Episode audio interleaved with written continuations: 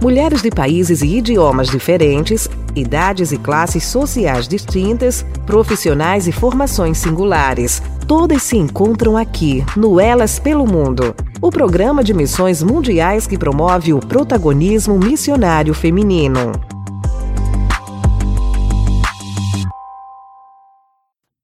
Escolhas sábias, respondeu o Senhor.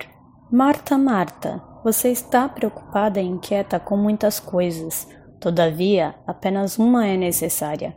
Maria escolheu a boa parte, e esta não lhe será tirada. Lucas 10, 41 e 42. Diariamente, precisamos fazer muitas escolhas. Mas será que as escolhas que fazemos são sábias? Ou são escolhas que nos trazem mais preocupações e inquietações? Eu me coloco no lugar de Marta, quando se preocupa em fazer o melhor para o Mestre, em servi-lo da melhor forma possível. Mas também entendo muito bem a Maria, por querer desfrutar da presença do Mestre em sua casa.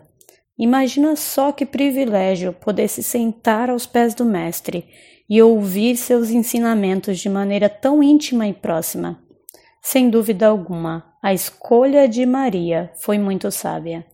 Ela soube aproveitar as oportunidades que a vida lhe proporcionou. Precisamos aprender com ela e nos jogar aos pés do Mestre, pois com ele aprendemos a colocar nele nossas preocupações e inquietações. Precisamos aprender a parar um pouco nossas tarefas do dia a dia, ainda que sejam para servir o Mestre, e escolher apenas ouvi-lo, passar um tempo com ele não é abrir mão de nossas obrigações diárias, mas entender que depende de nós o que vamos escolher: mergulhar em uma série de tarefas sem fim ou separar tempo para simplesmente nos lançarmos aos pés do nosso Mestre e desfrutar de Sua doce presença em nossas vidas. Senhor, nos ajude a escolher sabiamente, a estar em Sua presença todos os dias. Alima Ferreira, sul da Ásia.